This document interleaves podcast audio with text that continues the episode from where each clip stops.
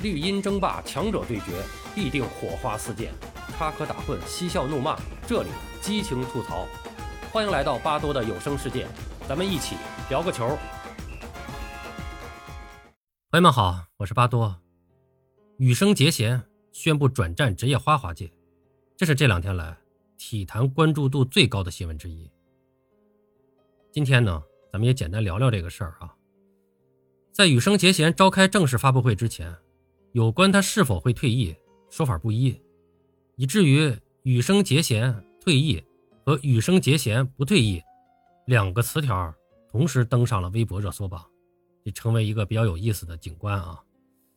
呃，那么值得注意的是呢，羽生在发布会上始终没有用“退役”一词，而只是说自己将改变身份，成为职业选手。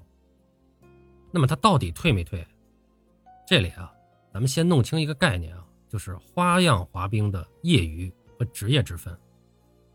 花滑呢是有两个赛事系统，一是国际滑冰联盟，就是 ISU 组织的这个赛事系统，你比如说世锦赛、花滑大奖赛等等啊。那么这个呢代表着花滑的最高竞技水平，但参赛的都是所谓的这个叫什么呀业余选手。那么另一个系统就是美国滑冰协会 ISI 组织的。职业赛事主要呢是以俱乐部商业表演赛为主，那么在这套体系里玩的就是所谓的职业选手。在花滑圈里边，这个业余选手的竞技水平是要高于职业选手的。那么前者可以被理解为是一线选手，以冲击大赛冠军和荣誉为主的；后者呢，相当于二线，主要是通过签约俱乐部，那么通过参加商业比赛和商业表演的方式来增加收入。啊简单的说啊，就是竞技花滑和商业花滑的概念区分。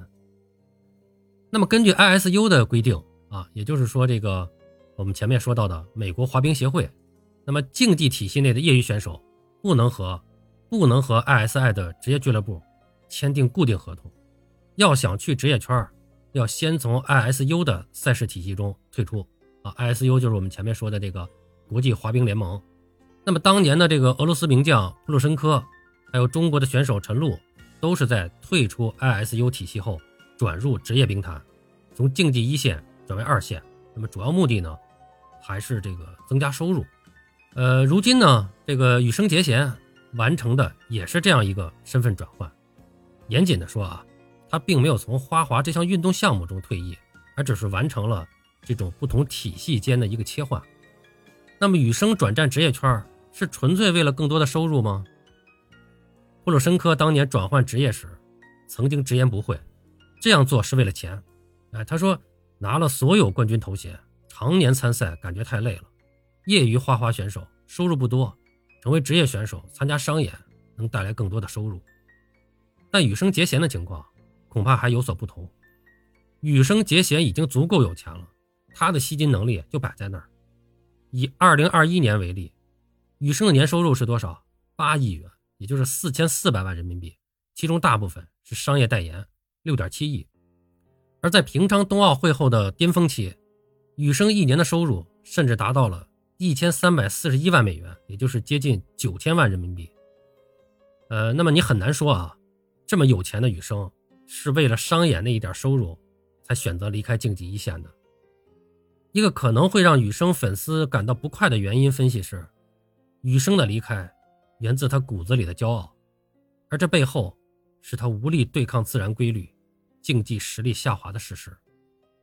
羽生已经快二十八岁了，在花滑圈，他绝对是一个不折不扣的高龄老将。波鲁申科当年第一次退役的时候是二十三岁，已经被称为冰坛老将。尽管后来他又复出了，那么在三十二岁的时候还为索契冬奥搏了一把，但其实自二零零六年以后，他已经很少参赛了。在亚洲，男子单人滑选手最大年龄退出的记录是日本的高桥大辅，他滑到了二十八岁，然后转战冰舞。而羽生呢，已经接近了这个亚洲极限。对于花滑选手，特别是男子选手来说，由于追求的技术难度更大，跳跃高度更高，带来的伤病困扰也是最大的，所以普遍退役都比较早。羽生之前有过这个韧带伤，他能坚持滑到北京冬奥会。已经是一个胜利了，另外，花滑规则的修改，则是对羽生的最后一击。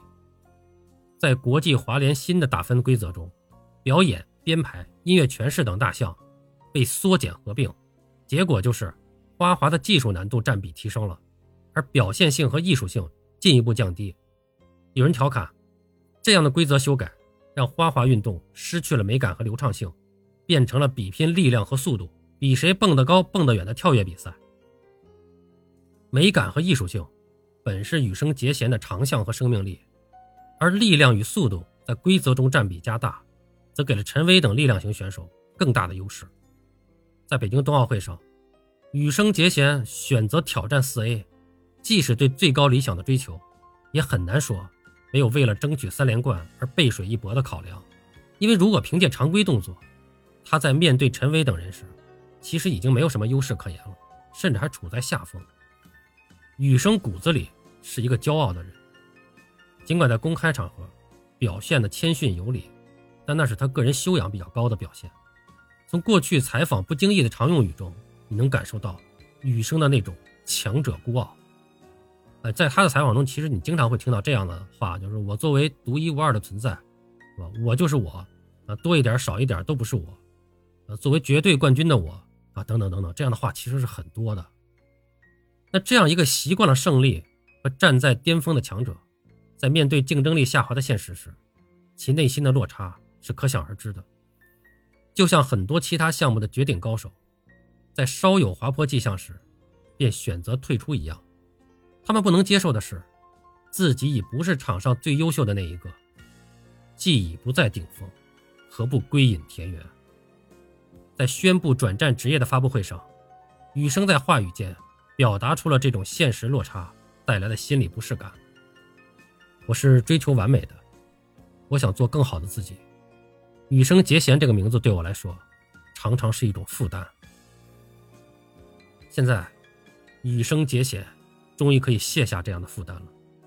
从二十八岁起，他将重新开始享受花滑。好了，朋友们，今天咱们就聊到这儿，感谢您的收听。您有什么想和巴多交流的？咱们评论区见。本节目由喜马拉雅出品，欢迎收听、订阅、评论、转发。巴多聊个球，我们下期再见。